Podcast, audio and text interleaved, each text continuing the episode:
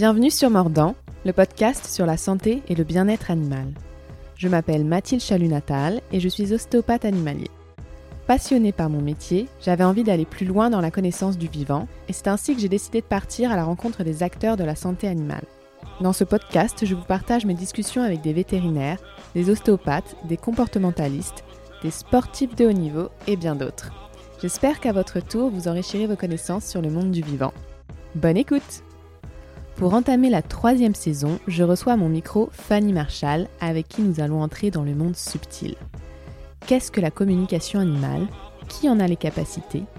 Pour Fanny, c'est naturel. Elle a cette sensibilité depuis toute petite. Elle tente pourtant des études d'ostéopathie animale, mais c'est la déception. Aujourd'hui, la communication animale est devenue son métier et consulte même de nombreux cas référés vétérinaires. Dans cet épisode, elle nous décrypte avec passion cet outil extraordinaire et sensoriel qui peut être difficile à croire et comprendre pour certains. Et en toute fin d'épisode, elle nous partage des exercices simples à mettre en place à la maison pour se connecter avec ses propres animaux de compagnie. Avec Fanny, on a parlé aussi du patient de trop, de serpents et d'éthologie énergétique. Bonne écoute Bonjour Fanny Bonjour Mathilde Je suis heureuse de faire cet épisode avec toi. Alors ça va être un sujet euh, un peu plus perché que d'habitude, sur lequel j'ai un peu moins de connaissances aussi, donc j'ai très hâte d'en découvrir plus sur, euh, sur les soins que tu, que tu fais. Donc est-ce qu'on peut commencer par une petite présentation? Euh, alors, je m'appelle Fanny, je suis thérapeute animale, c'est comme ça que je vais me définir. Et donc je pratique et je forme à la communication animale. Ça fait sept ans que je suis installée. Et je suis aussi bah, une maman d'un petit humain de 6 ans et demi et euh, de nombreux animaux à la maison. Ça fait du bien de les présenter parce que ça fait partie intégrante de, de ma vie et ça va influencer aussi beaucoup ma, ma vie professionnelle. Alors, est-ce qu'on peut parler de ta vie professionnelle? Comment on fait pour devenir communicant. En tout cas, toi, quel a été ton parcours pour t'ouvrir à, ce, à cette thérapie? Je ne sais pas si on peut dire thérapie, mhm. euh, à ce soin euh, en communication animale, parce que franchement, moi, ça me serait même pas venu à l'idée. Donc, je voulais savoir, toi, comment, quel est ton parcours? Comment t'en es venu jusqu'ici? Euh, Je crois que c'est un métier, aujourd'hui je considère que c'est un métier qui se met d'ailleurs à exister, puisqu'il y a plus en plus de personnes qui vont euh, travailler avec cette étiquette de communicant animalier. Moi je vais plutôt le décrire comme euh, un rêve que j'avais quand j'étais petite, comme plein d'enfants, qui était de communiquer avec les animaux. Quand on est petit, on veut souvent être euh, vétérinaire ou on veut voilà. Et moi, je crois que c'était un rêve éveillé de communiquer avec eux et c'était quelque chose qui était complètement euh, inné, euh, normal pour moi, d'ailleurs avec le vivant en général. Quand tu disais c'était inné et normal, ça veut dire que tu communiquais déjà avec eux quand tu étais petite? Oui, mais je savais pas que c'était euh, quelque chose en grandissant qui allait devenir spécifique ou que tout le monde ne pouvait pas forcément le faire. Aujourd'hui, je sais que tout le monde peut le faire à un certain degré tout le monde peut arriver à, capter, et souvent le fait déjà, en fait, hein, de façon euh, non étiquetée, on va dire. Mais à l'époque, c'était euh, quelque chose qui était normal, donc euh, je ne pouvais pas me dire que j'allais en faire mon métier, en fait. Et puis j'ai beaucoup, beaucoup voyagé quand j'étais enfant, avec des parents qui étaient un petit peu extraordinaires, donc dans leur domaine artistique ou sportif qui ont fait que c'était un milieu un peu spécial quand même pour grandir en tant qu'enfant et où il fallait euh, avoir une grande adaptabilité. Soit parce que c'était des langues que j'entendais que je connaissais pas, des territoires que je connaissais pas, et des espèces aussi animales. Du coup, dans les différents euh, pays où j'ai pu euh, poser des valises pendant quelques temps, ben, il y avait toujours une attirance avec les animaux qui étaient autour de moi et, et un truc complètement instinctif qui se mettait en place de, de pouvoir rentrer en lien en fait avec l'autre ou avec même euh, euh, l'environnement qui était autour de moi comme un truc un peu euh, incontrôlé, incontrôlé, incontrôlable. Donc ça a grandi comme ça à l'intérieur de, de moi, mais je pensais sincèrement qu'en fait tout le monde pouvait avoir ce ressenti-là et que si je rencontrais quelqu'un qui n'avait pas ce ressenti, pour moi c'était juste quelqu'un qui était coupé de quelque chose en fait, ou du coup j'allais pas pouvoir euh, créer une connexion avec cette personne, mais voilà, c'était un peu noir ou blanc, mais je savais pas trop euh, que ça existait comme une technique ou une pratique. Donc euh, voilà, et après j'ai découvert la photographie très jeune et une passion pour ça, vraiment et une passion euh, pour le portrait euh, d'humain en photographie, qui était, on va dire, une espèce animale que j'avais euh, beaucoup de mal à, rencontrer. Donc avec le filtre d'un appareil photo, ça m'a amené justement à aiguiser mon œil et à pouvoir capter même carrément de l'émotionnel ou un instant où il y avait un truc un peu magique dans ce lien à la photo, quoi. Quelque chose que je pouvais exprimer, approcher du coup un humain, prendre le temps de, le regarder, euh, tout un truc d'apprivoisement qui était assez euh, problématique pour moi en fait, hein, carrément. Et c'est la photo qui m'a amené vraiment un regard différent sur le monde en fait. Et à 16 ans, j'ai eu envie quand même de m'intéresser aux études d'ostéopathie. Et là, je suis tombée sur une école qui m'a dit euh, Vous êtes littéraire, vous avez un parcours un petit peu euh, scolaire particulier, euh, donc non, vous n'y arriverez pas, vous ne pourrez pas faire de l'ostéopathie. Donc j'ai d'abord commencé en tant que photographe. Quand as-tu re-rencontré l'ostéopathie du coup? Eh ben, je suis partie euh, faire euh, un reportage et de l'humanitaire en Afrique. Donc, j'avais besoin d'intensité, de découverte, euh, de me prouver des trucs. voilà, à 18 ans, c'était mon premier voyage. Et puis, du coup, j'alternais des voyages. Je rentrais en France. Et c'était toujours un peu la torture de rentrer en France, de reprendre un boulot, on va dire, un peu plus classique en photographie cette notion de gagner de l'argent avec ce métier artistique, c'était difficile pour moi, parce que du coup, j'avais l'impression de pas forcément faire ce que j'aimais, il y avait toute une dimension comme ça. Et les animaux me manquaient terriblement, et en fait, en Afrique, je me suis retrouvée dans un endroit où il y avait plus du tout de faune.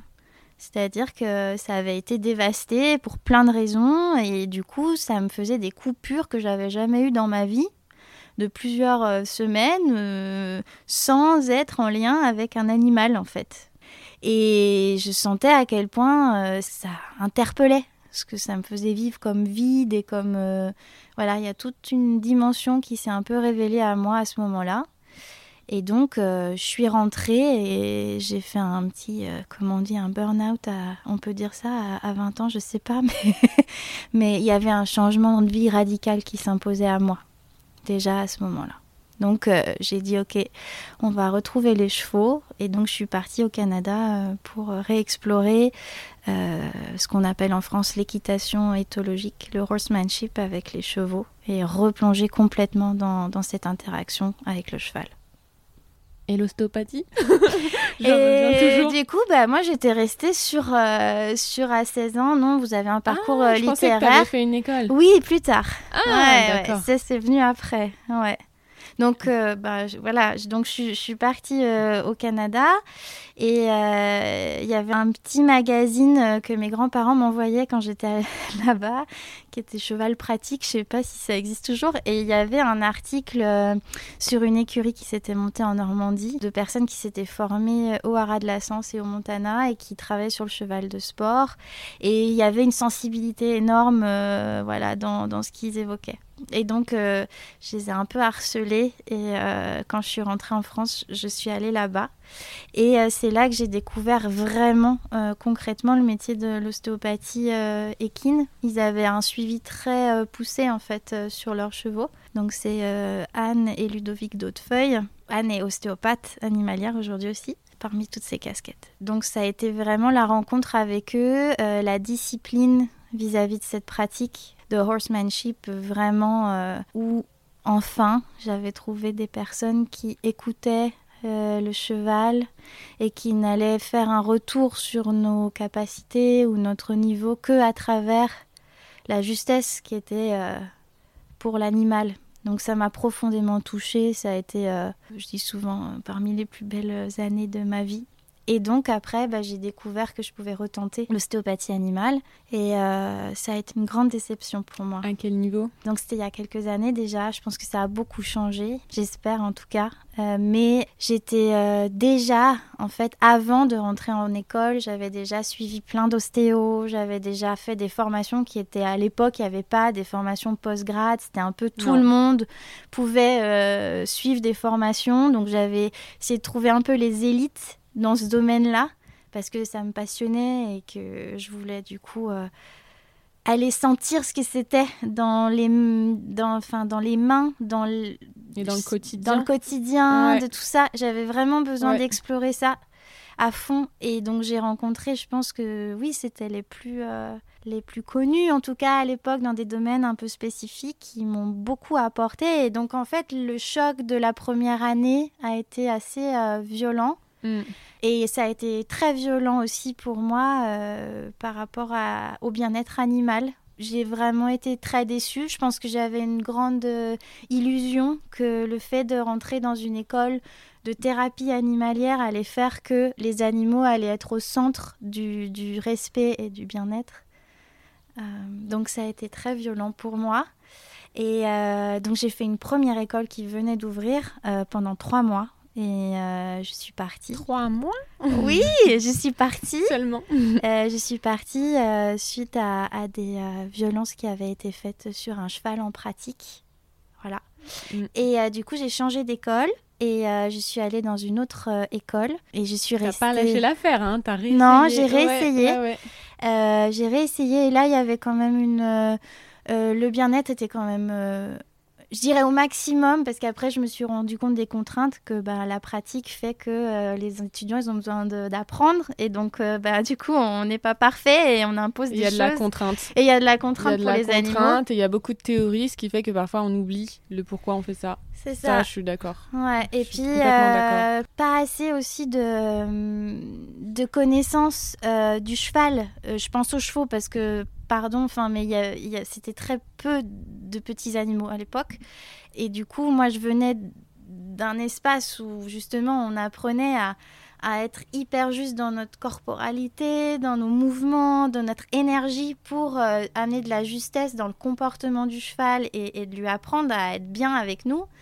Et en fait, en tant que thérapeute, il y avait rien de tout ça qui était abordé. Donc je trouvais ça euh, difficile, vraiment. Pour moi, c'était difficile. Et ma sensibilité, qui était toujours là, hein, ça s'était pas arrêté avec mes années euh, euh, sans euh, les animaux, du coup, faisait que je disais, mais je comprends pas, on peut ressentir sans l'embêter, on peut tester sans le toucher, on, on, peut communiquer avec le corps différemment.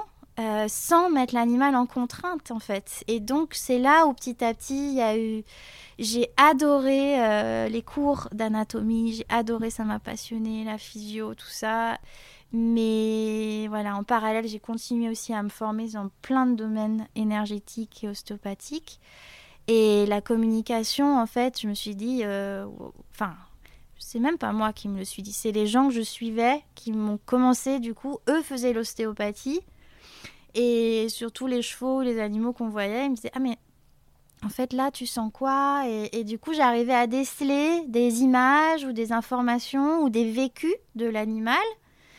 Et c'est comme ça que j'ai compris que oui, c'était une discipline euh, qui pouvait devenir à part entière, avec un vrai bagage d'avoir manipulé des centaines de chevaux en, enfin, en amont, chevaux animaux euh, et animaux sauvages. Je vais mettre les animaux en général avant et du coup de, pouvoir euh, en fait vraiment trouver mon domaine à moi et où il y avait un vrai manque finalement. Enfin, ça pouvait apporter une complémentarité hyper intéressante. Et comment tu définirais alors la communication animale? Quel est le but? Alors justement, euh, j'essaye de transmettre et moi aussi de rester dans cet état que la communication ne doit pas avoir de but. parce que c'est là où après on risque de trop orienter ce qui va se passer dans un espace de communication. Mais pour moi, la communication, c'est de rentrer en lien avec un être vivant, doté d'une conscience, de façon instinctive, corporelle et instinctive, émotionnelle, mentale, ou spirituel. Et c'est pour ça que au début, on va euh, souvent beaucoup rentrer en communication de façon euh, émotionnelle. C'est souvent. Euh, c'est une super belle définition, je l'avais jamais entendue et c'est trop beau. C'est trop beau parce que souvent, moi en tout cas, qui ne suis pas très. Enfin, qui ne connaît pas grand-chose à ce sujet, souvent on peut un peu réduire la question de la communication animale à savoir ce que pense l'animal. Et parfois, je me suis demandé si c'était pas intrusif aussi de, de vouloir lui mettre une parole alors qu'il n'a pas la parole et de vouloir rentrer dans sa tête, entre guillemets, et d'essayer de savoir encore plus, et au lieu de les laisser tranquilles, on va dire. Mais euh, c'est une question que je me pose comme je m'en pose sans. Il hein. n'y a rien de négatif dans ma question, mais c'est mhm. parfois je me demande. Et en fait, là, c'est pas du tout ça, comment tu le définis. C'est vraiment de rentrer en lien avec l'animal et de, de, faire une connexion avec euh, l'humain. Je trouve ça trop beau. Mais c'est pour ça que je pense que dans ton métier euh, d'ostéopathe, c'est quelque chose qui te touche parce que c'est évident en fait. Enfin, comme quelqu'un euh, qui va travailler avec l'humain ou quelqu'un qui va travailler en tant que cavalier ou en tant que comportementaliste ou en tant que vétérinaire. Mais clairement, clairement, et au début, ce qu'on cherche à faire, c'est vraiment de gagner sa confiance et de rentrer vraiment en contact avec l'animal et qu'il accepte. Et, et on peut rien faire sans son non sans ça c'est vraiment on peut toucher et ce sera ultra mécanique mais on se dira oh là là c'était pas une bonne séance Ouais, exactement. on n'en sort pas satisfait mais parfois voilà parfois on peut pas faire tout ce qu'on veut. Il y a quand même des, des contraintes de temps euh, financiers les gens viennent il y a un rendez-vous patati patata. Mais c'est ce qu'on cherche à faire en fait de rentrer en lien. C'est ça. Et est-ce que tout le monde en a les capacités? Oui. Je prends mon temps pour euh, répondre à cette question parce que dans mon oui, on va peut-être en parler euh, plus loin, mais il y a la question de, de, la dérive de cette pratique. Donc oui, tout le monde en a la capacité. Tout le monde, en revanche, n'a pas la capacité d'être prêt à se remettre en question suffisamment pour le pratiquer d'un point de vue, je dirais, professionnel, thérapeutique ou pour l'enseigner. Par contre, tout le monde qui euh, a déjà un animal, enfin qui est euh, gardien d'un animal, je vais plutôt utiliser moi ce terme que propriétaire, mais c'est un détail. Chaque gardien d'un animal va expérimenter cette communication-là, pas forcément euh, de façon consciente ou comprise ou voilà, mais elle va exister. Et nous, on a besoin de le réapprendre souvent, mais l'animal, lui, c'est un mode de communication qu'il utilise en permanence. Donc, euh, il, est dans cet état de connexion et de lien avec nous. Il est tout le temps connecté, soit à notre corps physique instinctif, soit à notre émotionnel, et aussi à notre corps mental. Ils le subissent beaucoup, en tout cas. Et si euh, lui, il est toujours en, lien, il est toujours connecté, mais si nous, on, ne l'est pas, est-ce qu'il arrive quand même à percevoir des choses, même si nous, on n'est pas connecté à lui? Oui, oui. Ça marche aussi dans ce sens-là. Euh. Et si on se connecte à lui, est-ce qu'il perçoit plus de nous ou pas forcément? Pas forcément plus. D'accord. Ouais, c'est ça qui est chouette avec eux, c'est qu'on peut du coup euh, rester tel qu'on est parce qu'ils vont euh, pas se poser la question de est-ce que la personne elle est vraiment en lien ou pas. Enfin ça, tout ça c'est notre ego d'humain qui va se poser les questions. Eux ils sont euh, dans une simplicité d'être. Euh, par contre, ce qu'ils vont avoir besoin souvent, c'est de nous aider dans notre vie au quotidien parfois. Eux ils ont besoin de nous aider? Oui. Est-ce que c'est leur rôle, tu dirais? Alors, euh, si on, va chercher euh, dans l'origine de la communication animale au fil des millénaires, euh, la communication animale était une pratique qui était complètement naturelle dans une société pour un humain. Autrefois, ça permettait d'être en connexion avec l'environnement, ça permettait de se soigner, ça permettait de chasser, euh, donc il y avait toujours des protocoles, des rituels qu'on retrouve aujourd'hui dans certaines euh, cultures et chez certaines euh, ethnies encore dans plein de parties du monde. Donc la communication animale était absolument au centre de la vie parce qu'elle était en lien. D'accord. Et c'était pour tout le monde ou c'était pour une certaine catégorie de personnes qui s'étaient un peu formées à ça, comme guérisseur ou... Je pense que c'était pour tout le monde, dans, dans, ce que moi en tout cas je, je comprends et puis pour avoir voyagé aussi. Je pense que c'est vraiment quelque chose qui était accessible pour tous. Et après, ça allait dépendre ben, du talent de chacun et de, du rôle dans cette société.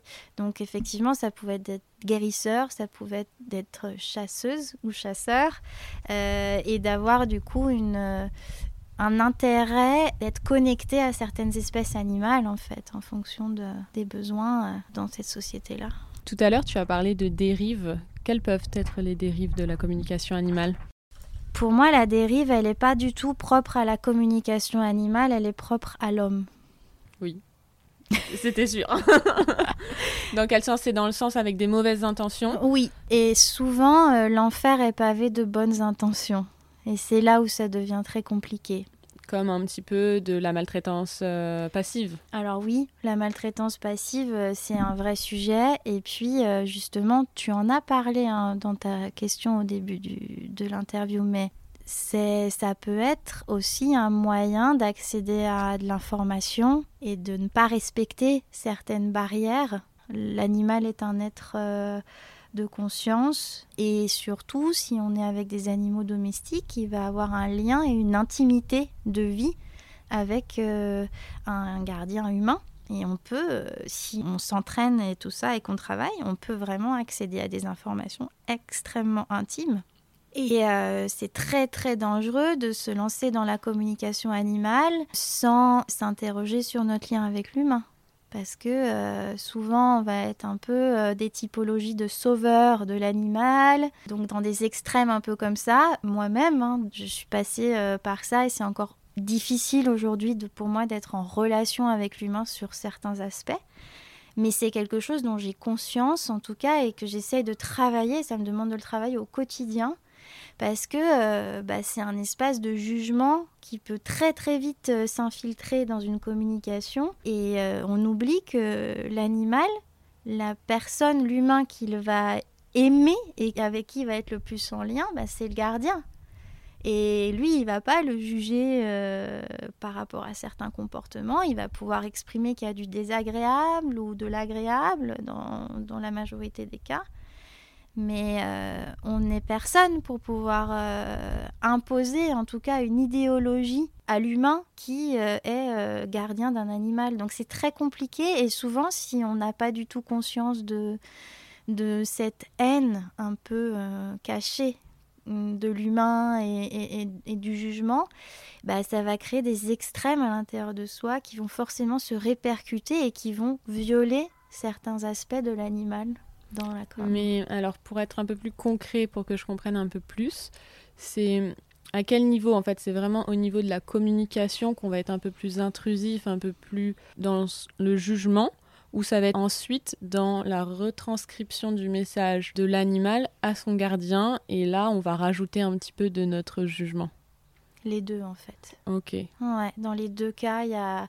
Enfin, en fait, à chaque étape, tu vas pouvoir... On va mettre son petit grain de sel. Ouais, et ce qui est souvent très difficile à comprendre euh, quand on l'a pas vécu, c'est que l'animal, en plus, il va utiliser à des moments notre euh, partie plus mentale pour capter ou notre partie émotionnelle. Et donc, il va utiliser nos propres ressentis à moins d'être euh, très élevé spirituellement et tout ça, euh, en général, ben il y a des émotions qu'on doit travailler, des vécus. ça va faire écho à certaines et choses. Voilà. Qui sont... Et, et c'est pour ça que en fait l'objectivité en com elle est impossible. Mais moi je pense qu'elle est impossible en tant que thérapeute.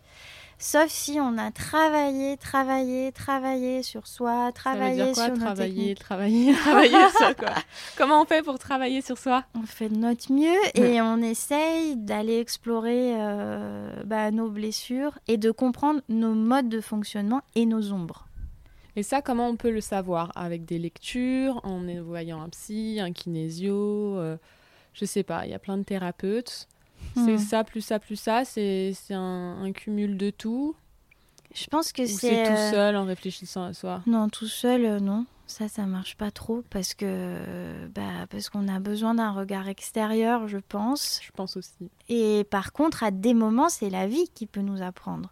Et la vie qui va Hmm. pouvoir nous mettre en lien. Mais pour ça, il faut être suffisamment euh, prêt à le faire et vide. Alors vide, ça veut dire qu'on peut euh, recevoir de l'information de la vie. Et c'est ça que fait l'animal quand il rentre en communication avec nous, c'est qu'il va nous remplir quelque part de ce qu'il est dans sa sensation physique ou émotionnelle. Et à partir de là, si on lui laisse la place, bah, il y a une rencontre qui se fait et ça devient magique. Et là, du coup, on peut être surpris. Moi, ça fait sept ans que je fais ça.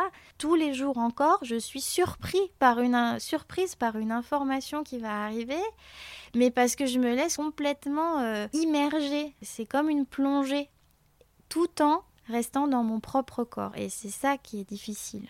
C'est comment euh, rester dans son propre corps, trouver ses propres euh, protections internes, du coup sur tous les corps que j'ai décrits. Et ça, ça prend du temps. Et donc, ben, travailler, ça va être euh, de se connaître, déjà, d'essayer de se, s'observer beaucoup. Je pense qu'en tant que thérapeute, alors là, je vais parler plutôt de la partie thérapeutique, mais on va tous avoir des cas qui vont être plus difficiles pour nous, qu'on peut observer. Bah non, mais c'est hyper intéressant parce que j'ai beaucoup, beaucoup d'ostéopathes ou d'étudiants ostéopathes dans, Oui. dans les auditeurs, donc euh, je pense qu'elle va parler à, à tous. Tu vois, je pense que des fois, ça va être euh, une typologie de chien, par exemple, qui va être plus difficile à gérer pour nous. Ou d'humains. Ou d'humain. Ouais. Oui, oui. Alors là, oui, voilà.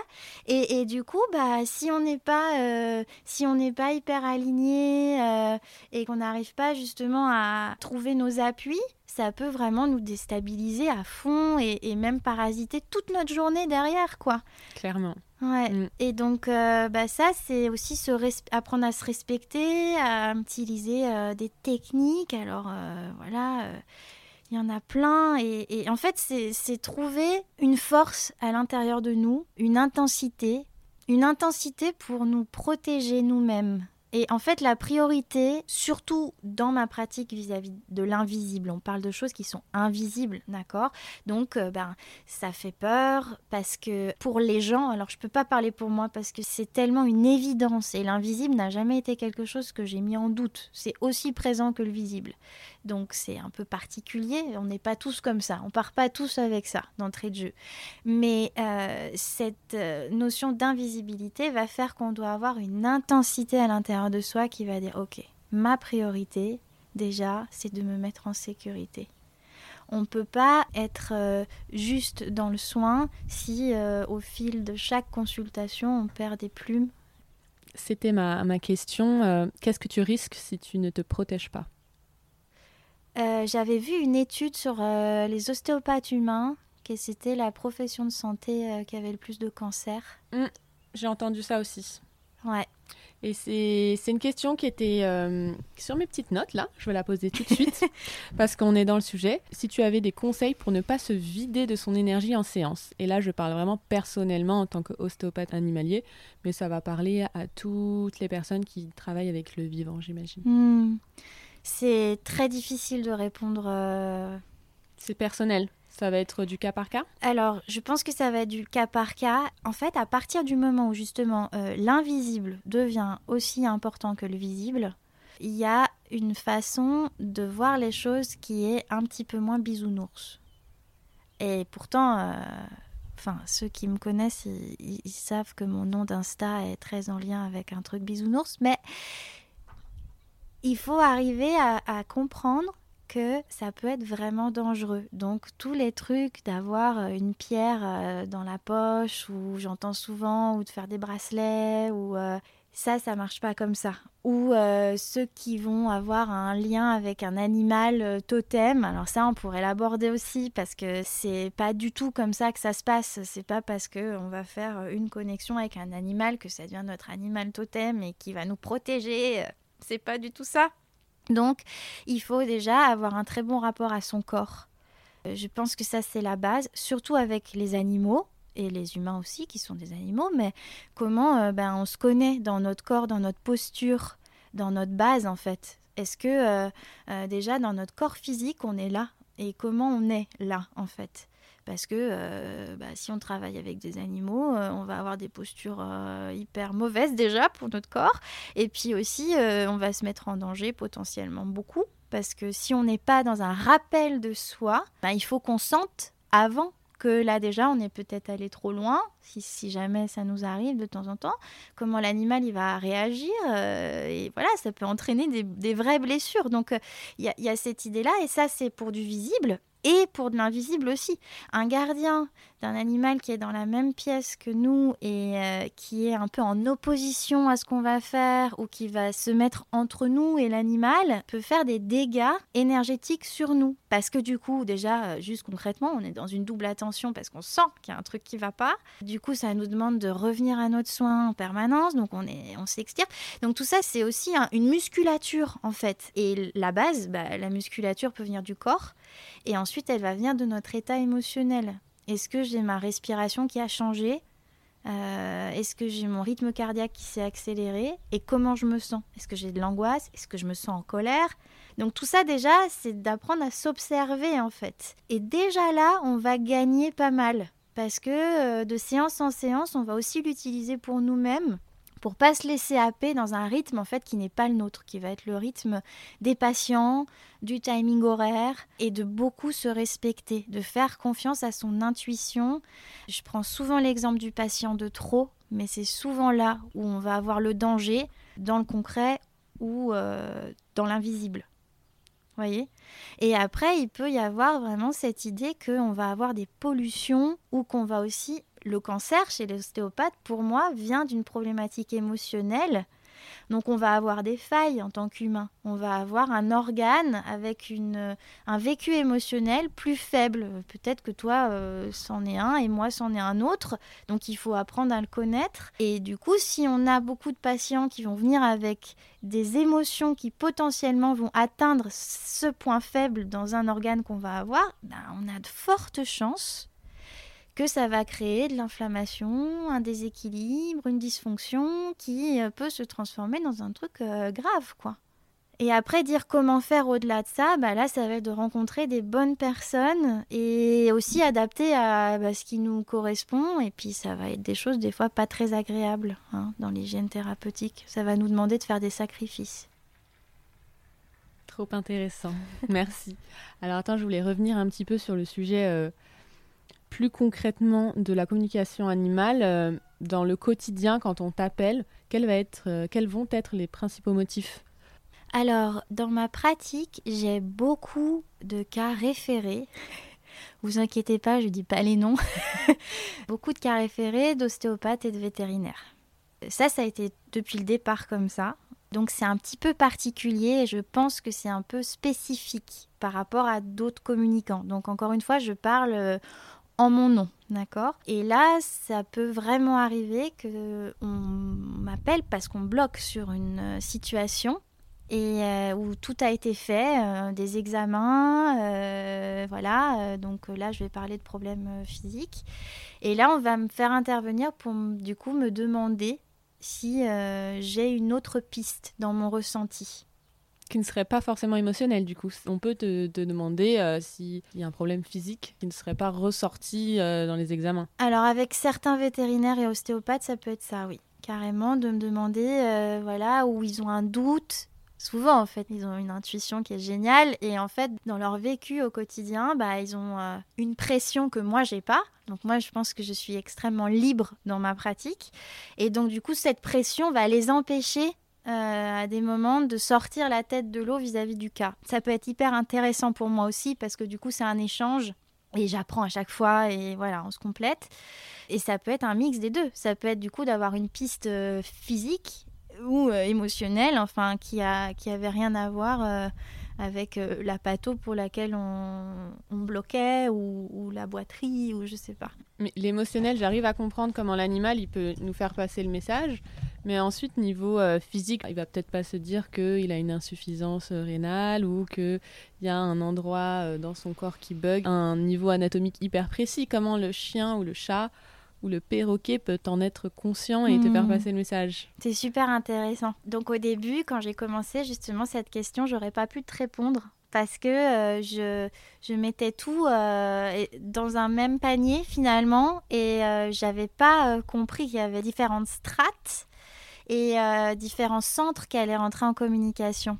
Justement, quand euh, toi tu es ostéopathe, tu ah, vas. J'ai compris. C'est pas forcément en communication avec sa conscience, mais la conscience du tissu et la conscience cellulaire. Ça m'a fait penser au podcast de, de Lydivine et Oui, bien sûr. Voilà, bah, c'est, pour moi ça c'est de la communication et donc euh, ça va être à moi, mais par contre justement d'être très vigilante que dans l'espace de communication que je vais avoir avec l'animal, je vais pas aller voir le corps si j'ai pas son autorisation. Ok, ça rejoint la, question un peu du côté intrusif aussi. Euh. Oui, c'est-à-dire mm. que en fait, quand je reçois, euh, même si c'est euh, le super veto que j'aime bien en plus et que j'ai envie d'aider, vous voyez, ça ce serait mon ego qui mm. va répondre, bah, je vais recevoir le cas et déjà je vais pas demander d'infos moi, enfin voilà, et je vais déjà sentir si c'est juste ou pas que je me mette en com. Donc il y a un premier filtre. Et ensuite, le second filtre, il va faire que je vais rentrer en communication avec l'animal pour lui expliquer déjà qui je suis et je vais pas lui imposer quoi que ce soit. C'est lui qui va choisir de m'emmener sur quelque chose. Et si après, euh, il me montre qu'il a une douleur quelque part, là, je vais pouvoir interroger plus le corps si j'ai son autorisation. Mais même si ça part d'une demande, je vais pas prendre ça pour euh, une obligation ou euh, même une autorisation. Ouais, même si je suis enthousiaste. Tu vois Enfin, même si, euh, voilà. Ou pire, les cas d'urgence ou les disparitions, tu vois, les trucs qui affectivement vont te toucher parce que tu as déjà perdu ton chien ou tu as déjà, tu vois, ben non, je vais systématiquement tester avant pour savoir est-ce que déjà c'est juste ou pas pour moi et après, ben c'est l'animal qui choisit. Du coup, tu travailles pas avec des questions. Il y a beaucoup de communicants qui travaillent comme ça. Alors, euh, euh, moi, je travaille avec un questionnaire pour euh, les consultes, du coup, parce que j'ai pas fini de répondre en fait à ta question. Donc, principalement, ça va être ça. Et après, c'est des particuliers, souvent qui sont quand même référés, la plupart du temps, qui ont déjà fait des étapes. Et là, du coup, ils ont un questionnaire avec des questions très simple, très ouverte, mais en fait, souvent les questions, je le fais pour eux. Hmm. Ça permet de les préparer, de condenser un petit peu leur intention pour la com et d'amener déjà un investissement de leur part. Mais la plupart du temps, je ne vais pas les regarder. Et euh, donc souvent les gens sont très déçus, ils trouvent que c'est trop court, ils veulent t'envoyer des lignes entières euh, de mails euh, pour... Et moi je... Non, alors c'est très froid hein, des fois, puis je suis très froide et catégorique là-dessus. C'est non, en fait, c'est l'animal, c'est déjà son espace. Et après, je vais faire en direct. Donc ça c'est aussi ma spécificité. Je travaille jamais sur un compte rendu écrit. C'est très important pour moi parce que pour moi la communication avant tout c'est un espace de communication et euh, l'animal, s'il va transmettre quelque chose, son intérêt, c'est de savoir aussi comment son humain y répond. Hmm. Et donc, c'est ça qui change tout. Alors oui, ça va amener des, des connexions à l'humain, ça va amener des réponses à l'humain, et tout ça, c'est super déjà qu'il y ait cet espace qui s'ouvre. Mais là où ça, ça fait un effet euh, boule de neige pour leur relation ou pour l'animal dans ses besoins, c'est s'il y a un retour qui se passe. Et des fois, un retour qui peut être euh, négatif. J'ai aussi beaucoup de gens qui arrivent vers moi parce que euh, ils ont des situations très compliquées avec leur animal où en fait ils sont au bout de la relation. Ça, ça peut aussi arriver d'avoir du coup, d'où le non-jugement qui est difficile, hein, mais de se dire ok, bah, des fois il y a des relations entre un humain et un animal qui sont faites pour s'arrêter et euh, de les accompagner là-dedans sans les juger pour que ça se passe au mieux et que du coup, ça peut être ça aussi. Enfin, voilà, il y a, y, a mm. y a, de tout. Du coup, quand tu fais ton compte rendu, tu es en présentiel ou en, visio avec euh, les, les, humains, donc les gardiens d'animal, et l'animal à côté. Oui. Il y a tout le monde, comme ça, l'animal, il voit en direct euh, et tout le monde ressent les choses. Ouais. Ok. Et puis, euh, ça peut être assez magique. c'est magique. Et quand je dis magique, voilà, c'est magique parce que c'est beau même si c'est des situations difficiles. Mais c'est, que là, il peut vraiment se passer des choses et parfois on peut aborder un sujet et en fait ça suffit et parfois pas du tout. Enfin, il n'y a, y a, y a, pas de règle. Euh, y Ça va pas être la clé à tous les problèmes. Bah non. Mm, ce mais, trop beau. mais oui, mais non, mm. ça n'existe pas encore. et j'ai vu que tu communiquais du coup avec les animaux et les animaux sauvages. Ouais. Par exemple, le serpent, parce que je l'ai vu sur ton site tout à l'heure et du coup, ça m'intrigue. Mm. Euh, pourquoi communiquer avec un serpent et quelles informations tu en tires? Comment ça nous aide et ça l'aide? Alors, euh, je vais aussi euh, juste glisser un truc déontologique un petit peu qui me tient à cœur. Moi, dans les stages de communication, pour les personnes qui ne sont pas thérapeutes, ils vont travailler entre eux aussi avec leurs animaux et avec des espèces sauvages, mais on ne va pas communiquer avec un individu d'une espèce sauvage. C'est très important pour moi de le préciser. C'est-à-dire qu'on va communiquer avec l'entité d'une espèce, l'égrégore d'une espèce, parce que ça peut être très dangereux. Donc encore une fois, c'est pas parce qu'on est dans l'invisible que ça n'a pas d'impact dans la vie concrète et physique de l'animal. Je me permets juste de, redire ça. Mais tu pourrais quand même communiquer avec un serpent si on te faisait la demande. Ah oui, un individu en particulier. Alors pas de problème, il y a aucun. Mais je voulais juste remettre, là, oui, euh, voilà, sur Comme ça, il y a le serpent et le serpent. L'individu et le groupe serpent. C'est ça. Euh, ou espèce, puisque serpent, voilà, du coup, tu as plein de races, euh, d'espèces, pardon, euh, différentes. Alors, les serpents, ça a déjà commencé avec une rencontre qui est Pierre de Chabanne, qui est un spécialiste de plein d'animaux en faune sauvage et qui est une personne incroyable. Et j'ai commencé en fait à le rencontrer avec des serpents venimeux sa femme fait aussi de la communication animale et euh, il y avait des questions par rapport à certains animaux, des problèmes dans la reproduction, euh, des choses comme ça, où lui, en tant que spécialiste, notamment parce que c'est des espèces très spécifiques qui en fait euh, sont assez peu observées dans la nature ou assez peu connues, et eh ben il n'avait pas de possibilité par le mental d'aller chercher de l'information.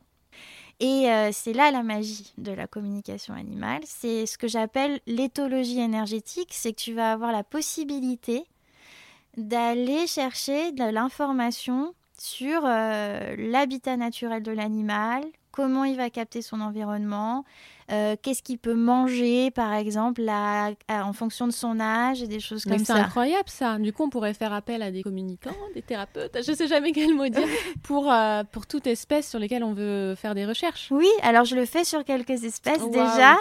Et ça, c'est la passion. Et donc, j'ai commencé en fait à travailler avec lui. J'avais déjà pas mal bossé avec les rapaces dans, plusieurs structures, avec les mêmes, euh, les mêmes buts, et aussi du coup de pouvoir capter du coup l'habitat naturel et d'essayer de transposer ça euh, du coup dans le terrarium ou dans l'enclos pour améliorer euh, les conditions de vie et aussi, bah, c'est vrai, des euh, besoins entre guillemets de performance de reproduction, surtout pour des espèces qui sont en voie de disparition et où du coup il y a des programmes bah, de repro qui sont hyper importants à soutenir quoi. Et donc là, bah, en fait, notamment, il y avait des espèces où, euh, dans les livres, c'était dit qu'il fallait un tel taux d'humidité euh, euh, dans le terrarium. Et puis ben, là, on a capté que non, par exemple.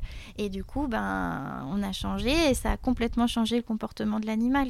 Tu vois Donc ça peut être des choses aussi précises que ça. Ouais, mais ça, tu l'as fait à l'échelle juste d'un individu ou après, tu t'es confronté au, aux scientifiques qui avaient euh, écrit alors, ces manuels Alors, euh, bah, Pierre, est, par exemple, je pensais à lui sur les, serpents venimeux, est vraiment un grand spécialiste. Je te souhaite vraiment de le rencontrer. Euh, mais donc, lui, il a, en plus, c'est un génie, donc il retient tout. Il avait ces infos-là, si tu veux, très précises. Donc, on l'a fait sur plein d'espèces. Après, je l'ai vécu pas mal en parc zoologique aussi, du coup, avec des espèces différentes encore récemment, euh, voilà, avec euh, des chouettes et un éleveur de chouettes hyper euh, spécifique, etc. Et ça a été donc lui, il était un scientifique, c'est Pierre qui me l'a présenté.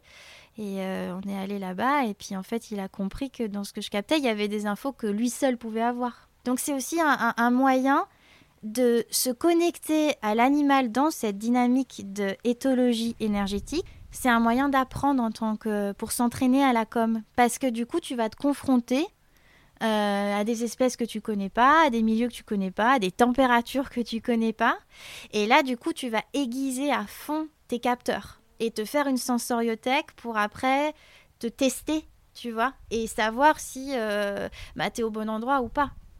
Est-ce que tu perçois aussi euh, des couleurs, des goûts, des sensations?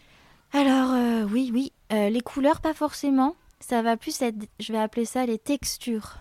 Les, donc l'odorat, c'est un sens qu'on n'utilise pas trop, mais qui est bien à, utiliser avec les animaux parce qu'ils en ont vraiment besoin et ils peuvent nous envoyer énormément d'informations avec l'odorat. Et donc les textures, je vais m'entendre justement sur le corps euh, beaucoup émotionnel, tu vois, où ça va être vraiment des sensations, des ambiances un petit peu comme ça, tu vois, euh, qui vont faire que c'est et ton corps et ton, je sais pas, ton capteur émotionnel. Voilà, j'ai pas d'autre euh, qui va dire qu'il y a une texture particulière et que ça, ah, tiens, je connais. Ça, c'est plutôt euh, l'angoisse, c'est plutôt la peur. Mais l'angoisse et la peur, c'est différent, tu vois. Mais ça, ça va être propre à toi. C'est par exemple une texture, une ambiance velours, on va dire, et, et si c'est la peur, ça va être que pour toi, ça va Exactement. pas être euh, tous les... Tout à fait. Et aussi à l'espèce, parce que tu vas pas avoir Ah la oui. même chose, Donc évidemment. Après, t'as tout plein de C'est pour ça que nuanciers un peu c'est- comme ça. ouais. C'est pour ça que c'est un long cheminement. C'est à mon avis très dangereux de se laisser aller aux premières sensations qu'on va avoir, qui sont assez faciles si on est bien guidé en com, d'avoir euh, tu vois accès à de l'information, mais après d'avoir la persévérance et l'intensité pour aller se remettre en question sur chaque sensation et avec du coup une quantité de rencontres animales qui vont être nécessaires et dans le physique aussi. Euh, Il y en a pas beaucoup, à mon avis. Et est-ce que tu peux nous parler des soins énergétiques? Là, on n'en a pas parlé, mais ça va souvent de pair avec la communication Mm. animale. Je voulais savoir euh, pourquoi et comment toi tu t'en sers? Alors pour moi, à partir du moment où on va euh, pouvoir capter ces différents corps, on va commencer à capter aussi euh, euh, des traumas, hum, des vécus, tu vois, des sensations difficiles. Donc on rentre dans un espace thérapeutique assez vite. C'est pour ça que, encore une fois, faut être vigilant, parce que quand on rentre dans l'espace de com, il y a cet espace-là qui arrive. Et vu que l'animal n'a pas un corps mental euh, fort, on ne peut pas être un psychothérapeute ou un psychologue d'un animal. Tu vois, c'est pas possible parce qu'en fait, il faut que ça passe par le corps physique. C'est indispensable. Et quand je dis corps physique, attention, c'est pas forcément de manipuler l'animal, de soulever un membre, ou c'est pas du tout ça. Je parle de vraiment euh, quelque chose qui va rentrer dans la matière, dans l'échange que je vais avoir avec lui, par exemple. Donc c'est vraiment à, dissocier. C'est pour ça que c'est hyper important de se former à ce type de soins. Et en même temps, euh, si par exemple j'ai un ostéopathe qui veut se former, euh, surtout si on se réfère à l'origine de l'ostéopathie euh, telle qu'elle était pratiquée, euh, je pense à Steele, mais c'était un, homme médecine en fait qui était en lien avec les corps subtils, qui était en lien avec la compréhension de l'espace de l'esprit et, du lien entre le corps et l'esprit. Donc pour moi déjà vous les ostéopathes vous avez un bagage si tu veux qui va faire que la com animale va juste venir vous vous donner un un soutien et vous permettre potentiellement de développer votre ressenti au point de ne plus forcément avoir besoin de toucher tout le temps ou de soulever euh, tout le temps l'animal, tu vois. Donc là, on, va rentrer pour vous dans du soin énergétique. Et après, si par exemple c'est euh, plus quelqu'un qui est comportementaliste, qui va vouloir se former, bah là, l'aspect soin énergétique va beaucoup plus toucher en général l'aspect émotionnel de l'animal pour arriver à comprendre, tu vois, ses traumas.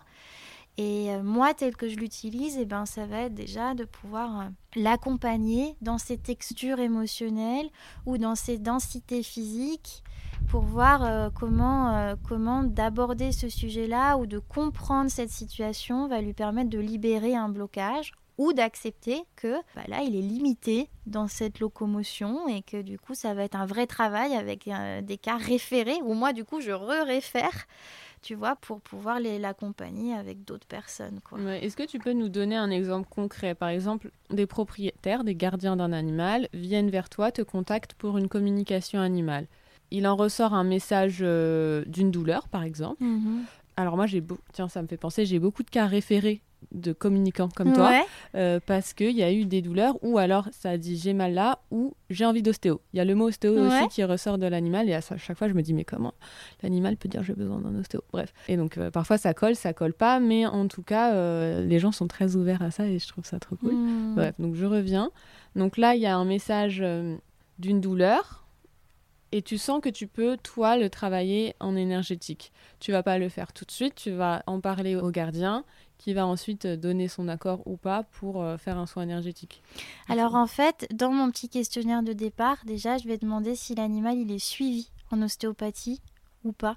Tu vois, si jamais c'est pas un cas qui est référé par un ostéo ou un veto, c'est la première chose que je vais euh, demander et je vais même commencer la rencontre en disant euh, vous avez un, un, ostéopathe déjà ou pas, ou un vétérinaire qui va pouvoir vous accompagner. Ça, c'est hyper important pour moi parce que justement, ça va aussi déterminer derrière comment je vais pouvoir accompagner? Parce que des fois, euh, il y a des personnes euh, qui sont complètement perdues par rapport à ça et qui n'ont pas de contact. Hein. Donc ça, je vais le demander au départ. Et après, quand je vais rentrer donc dans l'espace de communication, l'animal, par exemple, va indiquer qu'il y a une très forte douleur. Je vais prendre l'exemple d'un patient de cette semaine. C'était une jument euh, de compétition qui avait une très forte douleur à l'ovaire et en fait, moi, on m'a demandé parce qu'elle partait en clinique, parce qu'elle perdait du sang au niveau de la vulve. Tu vois, donc un cas euh, compliqué. Donc là, euh, moi, c'est OK parce qu'elle part en clinique. Donc si tu veux, je sais qu'elle va être prise en charge. Euh, et du coup, il y avait une très forte douleur à l'ovaire pour moi, c'était terrible. Enfin, vraiment, la jument souffrait dans ce qu'elle transmettait. Et donc là, typiquement, le corps ne me donnait pas l'autorisation de travailler sur quelque chose d'émotionnel ou non. il fallait que ce soit pris en charge. Et si tu veux, après l'échographie, malheureusement, a révélé qu'il y avait vraiment un kyste sur l'ovaire, tu vois. Et dans un autre cas, euh, si par exemple, je repense à un autre animal où là, il y avait euh, une inflammation au niveau du ventre, gastrite, enfin c'est ça, euh, je pense le terme. Donc il avait vraiment mal, le petit chat. Et là, en fait, j'ai travaillé mais parce que l'animal m'a évoqué qu'il y avait une chatte qui s'était euh, invitée dans la maison pour faire sa portée, qui lui avait créé un stress. Et euh, là, du coup, il fallait euh, directement sentir que, en fait, si je prenais dans ma petite main à distance, c'était à plusieurs milliers de kilomètres d'ailleurs, c'était à l'étranger, je vais sentir bah, l'estomac qui est en inflammation et ben là, euh, c'est pareil, je ne peux pas intervenir parce qu'en fait, c'était euh, de dire au gardien que vraiment le stress qui est créé par la présence des autres animaux était vraiment trop fort et que euh, je pouvais pas l'aider, tu vois. Donc ça, c'est encore un autre cas. Et pour aller encore une fois dans un autre exemple, euh, bah là par exemple, je vais avoir un animal qui va être en com parce qu'il a un comportement euh, difficile, une locomotion altérée, un cheval par exemple avec du head shaking, où du coup il y a aussi la locomotion qui va être pas bien. Et là, bah, très souvent, tu as fait un, podcast dessus, moi à distance, je vais pouvoir capter que euh, il y a une tension euh, vraiment crânienne et neuro qui est très difficile. Et là, je vais pouvoir aller euh, demander au corps, est-ce que je peux travailler un petit peu pour t'aider à distance? Comment je vais faire? Est-ce qu'il y a une connexion avec le crâne que je peux aider à réaliser pour aller soutenir après le soin, souvent de l'ostéopathe qui est déjà venu, tu vois et, comment ça se passe? Moi, j'ai envie de dire. Tu veux comment ça se passe? Et eh ben, je, suis, euh, je suis par exemple dans mon canapé. je suis connectée à mon corps. Je suis en rappel de mon corps. Je suis vraiment connectée à ma tenségrité. C'est hyper important pour moi, cette notion-là. Donc, je vais sentir. Épisode numéro 3 de Mordant. Ouais, écoutez-le, il est génial. Donc, je vais vraiment sentir mon axe dans mon corps et du coup je vais pouvoir être hyper adaptable à ce que je vais sentir dans la structure et du coup, à distance, je vais pouvoir sentir en 3D euh, l'os ou l'organe euh, dans ma main et déterminer si c'est euh, purement physique, émotionnel ou mental. Et là, en fonction, il peut se dérouler des choses, notamment avec des techniques que je vais apprendre d'appui, de, de biodynamie, de choses comme ça, mais vraiment à distance, sans toucher l'animal.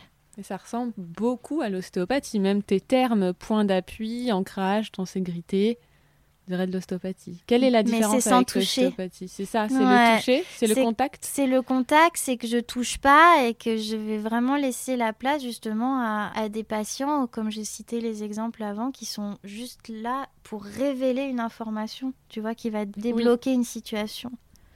Euh, mais c'est travailler à distance. Mais pour moi, l'ostéopathie est, du soin énergétique. Euh, vraiment, tu vois, parce que. oui, on met pas la conscience sur le mot énergie, mais. Euh, bah, à mon avis, vous êtes quand même des énergéticiens. Ça va faire peur à plein de gens, ce que je dis. Mais, mais moi, j'ai rencontré des, des, gens qui faisaient du structurel tellement bien qu'ils arrivaient à peut-être manipuler, euh, ça m'a toujours impressionné. Puis alors moi, vu que je touche pas, c'est toujours euh, hyper étonnant ça, de voir quelqu'un qui arrive à manipuler la vertèbre de la bonne façon, avec la bonne intensité, et qu'il y a toute la posture euh, en entier de l'animal qui va changer. Tu vois, ça c'est bien parce qu'il a suivi aussi son intuition par rapport à à son savoir et à tous les patients qu'il aura connectés avant. Et au même titre que, euh, ben, je pense au travail du cheval euh, dans un rond de longe et tout ça, que tu en as qui sont tellement doués que juste en orientant l'épaule à un moment de son propre corps et d'inviter le cheval dans ce mouvement-là qui s'autorisait pas du tout à faire, il y a la magie qui va opérer.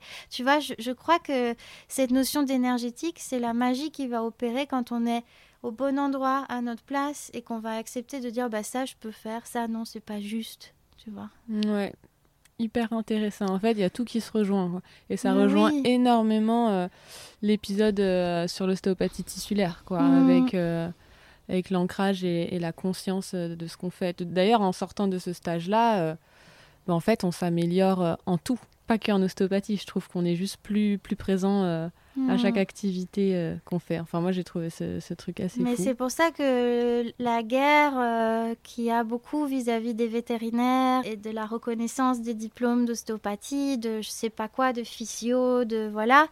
Moi, je, je, je me sens OK parce que je, je travaille euh, vraiment à distance et en harmonie, en fait, avec pas mal de personnes qui sont diplômés, qui font d'autres choses, à qui ça intéresse en fait. Les vétos, j'en ai plein plein qui travaillent avec moi, pas du tout parce que justement je cherche à prendre leur place ou à faire euh, du diagnostic, mais c'est vraiment euh, un travail euh, d'équipe quoi, où on va pouvoir aider avec parcimonie en, utilisant les talents de chacun et ça devient génial en fait. Mm. Et là il y a un truc qui se crée et, et c'est vraiment dommage qu'il y ait autant de, de guerres entre les disciplines parce que je pense que... C'est la peur. C'est beaucoup de peur qui crée tout ça, je pense. Mm. Une méconnaissance. Il y a un autre sujet qui tient aussi beaucoup à cœur, mais on en a parlé là durant l'épisode, c'est l'hygiène du thérapeute. L'hygiène du thérapeute parce que euh, ça peut faire écho ce qu'on ressent euh, en tant que communicant ou euh, ostéopathe. Ou le développement personnel, le fait de travailler sur soi. Toi, quelle est ta, ta routine Alors, elle, elle change tout le temps. Bah ouais. Ouais, et puis euh, bon, bah, je suis maman, donc euh, ça entraîne encore plus d'imprévus. Euh, après, pour moi, la routine, ça va être plutôt d'arriver à organiser mon temps, tu vois, de façon plus juste. Notamment, le truc qui me sauve, c'est euh, de tester énergétiquement le nombre de patients que je vais pouvoir faire chaque jour. Donc euh, c'est un peu particulier, mais c'est ce qui m'aide le plus. C'est-à-dire que je prends mon agenda, euh, je vais poser les jours où je vais travailler ou pas, si c'est en demi-journée ou pas en demi-journée. Et je fais confiance à la vie sur l'info qu'elle va me donner en fait. Et déjà là, normalement, je vais plus me retrouver comme je le faisais avant, dans des coups de bourre où tu es dépassé et où en fait, tu as tout qui arrive la même semaine et où ça va pas. Donc ça, c'est le truc pour moi qui m'aide le plus. Et après, ça va être d'avoir euh, assez peu de relationnel dans mon quotidien. C'est-à-dire que, ben, notamment quand j'ai fait, vu que je fais en plus les coms en direct, ben, ça veut dire que si j'ai quatre euh, communications euh, dans une matinée, j'ai parlé potentiellement 45 euh, minutes aussi avec un animal et son gardien. Donc je vais avoir vraiment de temps où derrière je me retire un petit peu. Et je suis très sensible à la sollicitation par message, par appel. Donc je n'ai plus du tout de système où je réponds au téléphone. Même aux amis d'ailleurs, c'est assez ça, c'est ma deuxième protection que je mets en place. Et après, ben, dans les pratiques, euh, il y en a tellement. Et je ne peux pas les transmettre parce que c'est oralement, parce que c'est à vivre, c'est à expérimenter. C'est trop facile de lire une pratique dans un livre et si on la fait pas pendant plusieurs mois, de vraiment sentir le sens. On peut être un super prof euh, de yoga sur le papier et puis euh, pas du tout transmettre le fondamental du mouvement. Tu vois ce que je veux dire Mm. Donc oui, l'hygiène de savoir dire non, c'est hyper important dans la routine. je pense que c'est le truc numéro un. Et après, le temps que je vais passer avec euh, mes oiseaux à la maison, c'est des temps, euh, des fois c'est la contrainte, mais souvent c'est hyper nourrissant parce qu'ils vont me remettre dans... Tu peux nous dire quels oiseaux tu as? Quels animaux? Alors j'ai euh, j'ai deux haras à la maison. Donc eux, ils vont demander d'avoir du temps, surtout au petit déjeuner, pour manger un petit peu à côté, d'échanger, euh, voilà, un temps de connexion, de câlin. Tu communiques avec eux? Oui, beaucoup. Tu arrives Alors, on peut le faire avec ses propres animaux? Oui. C'est euh, des fois plus dur parce que on, se dit bah non mais ça c'est parce que je le connais c'est pas parce que j'ai capté tu vois donc il va y avoir tu te remets en question toi? Ouais, ouais, après quand mes animaux ont besoin de soins je prends quelqu'un d'autre euh, que moi hein, pour le faire et après j'ai des chevaux j'ai des chiens et un serpent voilà donc ça fait du monde à la maison et ça me fait aussi euh, des guides. Donc tu vois, tu parlais du développement personnel. Si aussi j'ai une routine hyper importante, c'est que je vais essayer d'être connectée à un espace un petit peu plus spirituel. On n'en a pas trop parlé de ce corps-là dans la com. C'est comment l'animal il retrouve une fonction médecine, donc dans le sens euh, plus chamanique du terme, où l'animal va être là pour euh, nous guider et nous guider vraiment dans des, dans des choix de vie, dans, des blessures, comment transformer certaines blessures. Et donc chaque animal va avoir une couleur, une médecine particulière.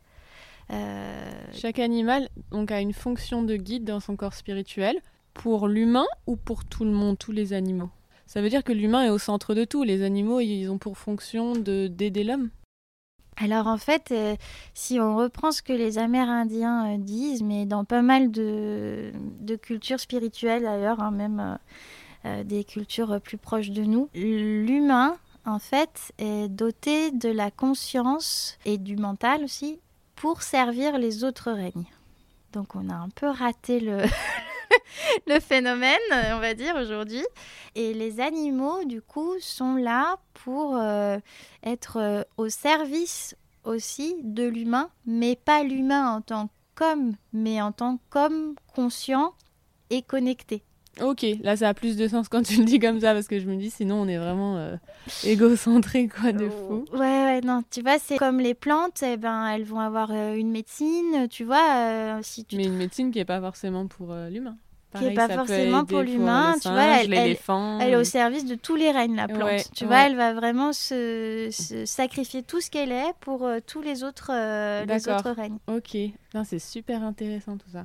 Et donc euh, bah là, c'est une autre partie de, mon activité, vraiment d'accompagner les gens à rencontrer la médecine d'espèces avec qui moi j'ai tissé des liens pendant des années et d'aller euh, bah, se laisser guider dans, dans cette rencontre avec l'animal avec justement des pratiques. Chaque animal va donner une pratique corporelle, une pratique plus mentale, une, tu vois, des, des choses après que tu peux utiliser tous les jours et qui vont te permettre de ressourcer certaines parties de toi euh, en fonction des difficultés que tu traverses, des doutes ou juste pour être dans la gratitude euh, d'être en vie et d'être euh, avec eux. Quoi. Et d'être en lien. Et, est-ce qu'on peut rester sur l'exemple du serpent, par exemple, pour rester plus concrète et, pour comprendre?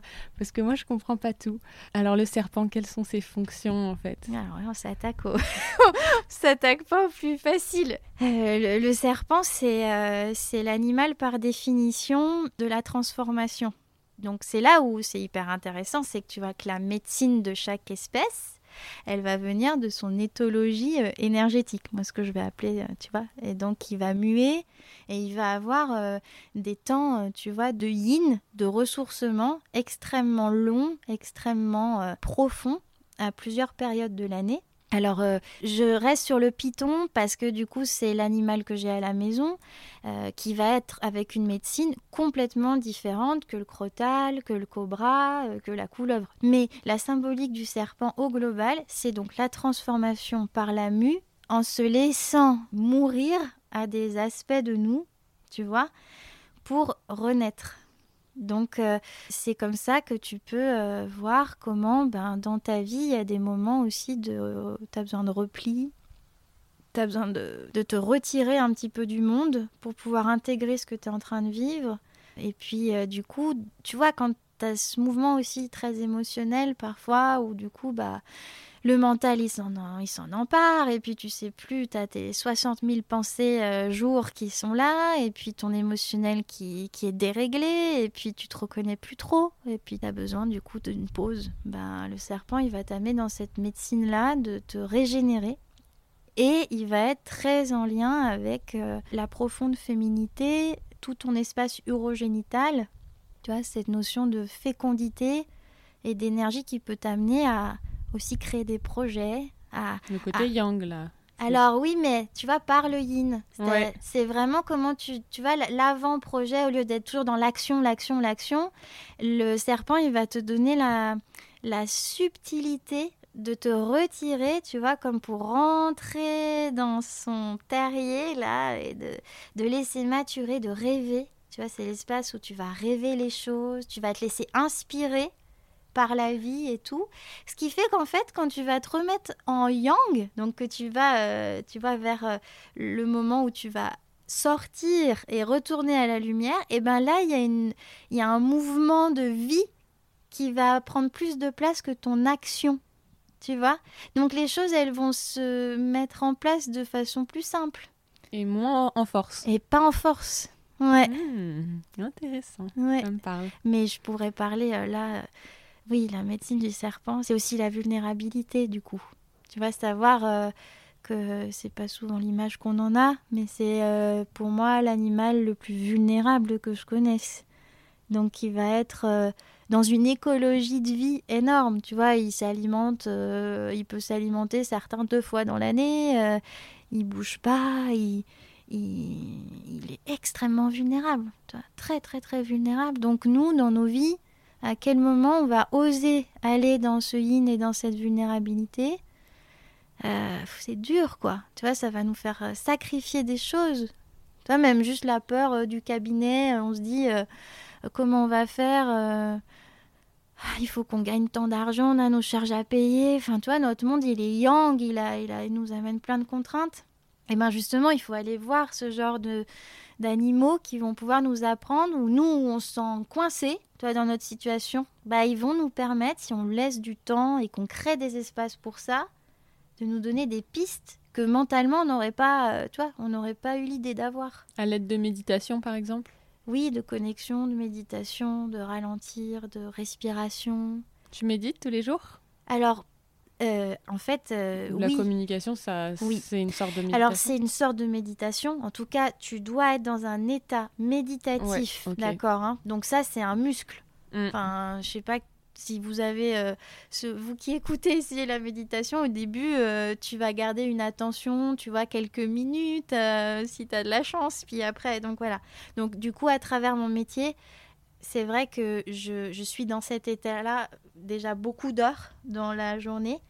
Donc par contre, je vais me laisser beaucoup des temps de rêve, euh, où du coup, je, glisse vraiment euh, dans un état pour essayer de, rêver, de laisser des choses venir sans contrôler. Donc parfois, il n'y a rien qui se passe, tu vois. En bougeant, en faisant quelque chose ou en étant euh, à l'arrêt, assise, Alors, moi, vu que je suis tout le temps en mouvement, j'en profite pour me mettre confort, tu vois. Mm.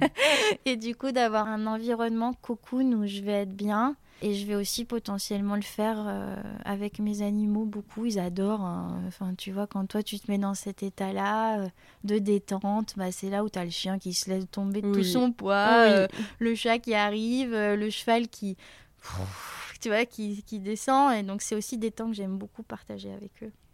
Ouais, ça leur parle beaucoup.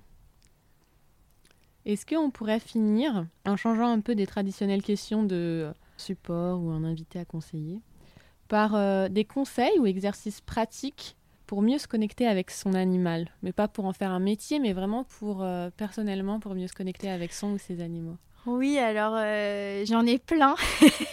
Et je rigole d'avance parce que en fait, tu vas voir, c'est hyper simple et c'est là où on retrouve un peu notre âme d'enfant aussi. Parce que c'est ça aussi qui nous amène à fond. Et donc ce que je vais conseiller beaucoup, c'est euh, de développer notamment nos, sens, tu vois, qui vont être un petit peu, euh, un petit peu altérés. Et de le développer sans y mettre notre information et notre concept, tu vois, euh, d'humain. Notamment sur la question des odeurs. J'aime beaucoup faire travailler les gens avec ça parce que c'est un sens qu'on utilise peu et euh, donc quand on a des chiens, bah, hein, les premiers quand ils vont en balade, ils vont tout renifler, y compris des trucs absolument terribles pour nous en tant qu'humains.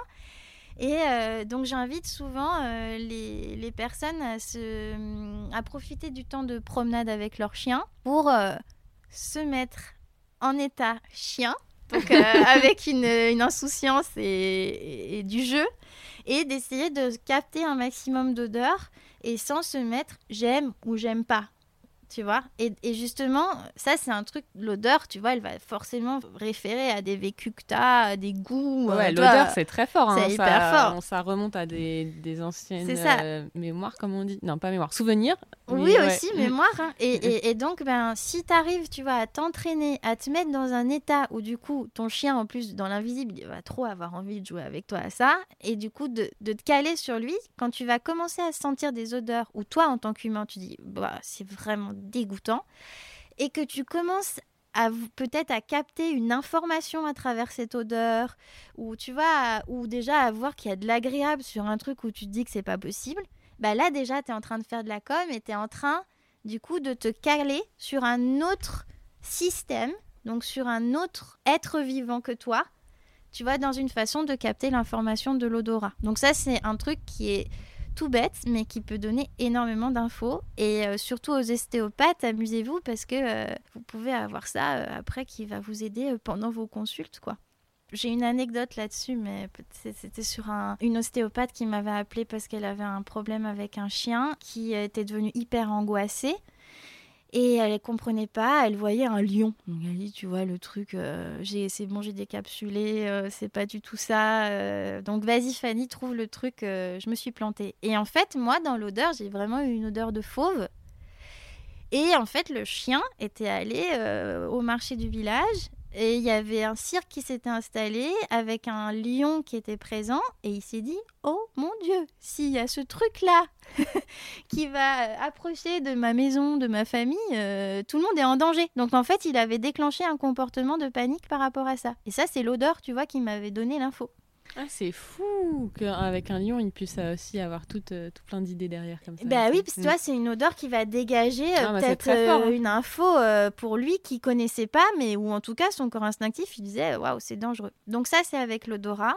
L'autre chose, ça va être essayer de vous inspirer de l'animal qui est avec vous au niveau du corps. Tu vois, donc de passer du temps avec eux. Donc encore une fois, c'est très corporel, très sensoriel, tu vois, mais de pouvoir sentir comme si tu imitais la démarche, tu vois, de ton chien ou euh, la démarche de ton chat ou, ou comment de ton serpent plus oui alors là bah, du coup je vais travailler l'immobilité beaucoup. Mais tu vois d'essayer de te mettre euh, pour voir justement dans ton corps tu vois ah bah là j'ai vraiment une limitation justement. Moi mon propre bassin il est verrouillé et tout. Donc si tu travailles à distance et que tu as ton bassin qui est bloqué, euh, tu vas pas... Comment savoir si c'est le tien ou si c'est... Bah bien sûr, donc il faut que tu le connaisses et du coup que tu travailles, tu vois le corps comme ça, c'est hyper important. Et après, euh, je, réfléchis, euh, quelle autre pratique il pourrait y avoir oui, bah après c'est ça, c'est ce que je fais euh, dans les stages, mais c'est euh, par exemple avec une espèce que tu connais pas du tout, donc tu connectes pas à l'individu, mais euh, je donne souvent l'exemple de l'ornithorynque parce que Bichette, il n'y a pas grand monde qui s'y intéresse, tu vois. Et donc là, tu peux vraiment t'amuser à, aller comme un petit explorateur, euh, aller te mettre dans un état de méditation et puis d'aller explorer ça et de voir, ok, bah déjà, euh, comment c'est la sensation, tu vois, de, t'amuser en fait, vraiment, et, et de pas y mettre un enjeu avec une performance. Et là, bah, tu vas après, tu regardes un docu, tu vas, tu vois, tu, compares un petit peu tes infos que tu as eues et, et tu construis comme ça. Trop bien. Mmh. C'est fun, ouais. On va se mettre à la place de tous nos animaux après cet épisode. Voilà. Et après, bah, il faudra apprendre à rester soi tout en pouvant être suffisamment euh, réceptif à l'autre. Et ça, c'est. Se dédoubler, quoi, un petit peu. Ouais, un petit peu, ouais. Mmh. ouais. Bon, bah merci beaucoup Fanny. Je ne sais pas si tu voulais dire autre chose pour finir euh, cet épisode. Non, je te remercie beaucoup parce que je sais que c'est un, travail euh, long de faire ça. L'épisode, c'est pas long en soi, c'est tout le avant et le après. C'est ça. Euh, merci beaucoup parce que je pense que on peut se servir du podcast comme support pour plein de choses, pour plein de profils. Donc, juste merci. Bah, merci à toi, ça me fait plaisir. C'est la fin de cet épisode, merci de l'avoir écouté jusqu'au bout. Nous n'en avons pas parlé dans l'épisode, mais Fanny propose également des formations et des retraites. La formation animale Mindfulness est une formation en communication animale en plusieurs modules sur 6 mois, qui débutera le 23 novembre prochain. La prochaine retraite a pour thème ressourcement autour de la communication animale et de l'eau, et elle aura lieu en Ardèche du 28 septembre au 1er octobre dans un cadre idyllique. J'espère que cet épisode vous aura plu. Si c'est le cas, n'hésitez pas à mettre plein d'étoiles et un petit avis sur Spotify ou Apple Podcast. Cela me booste à fond pour continuer le projet mordant que je mène seul. Vous pouvez retrouver les actualités de Fanny Marshall sur Instagram, Save the Unicorns, ainsi que mon quotidien d'ostéopathe animalier, mathilde-ostéo. Merci encore et à bientôt dans un nouvel épisode de Mordant.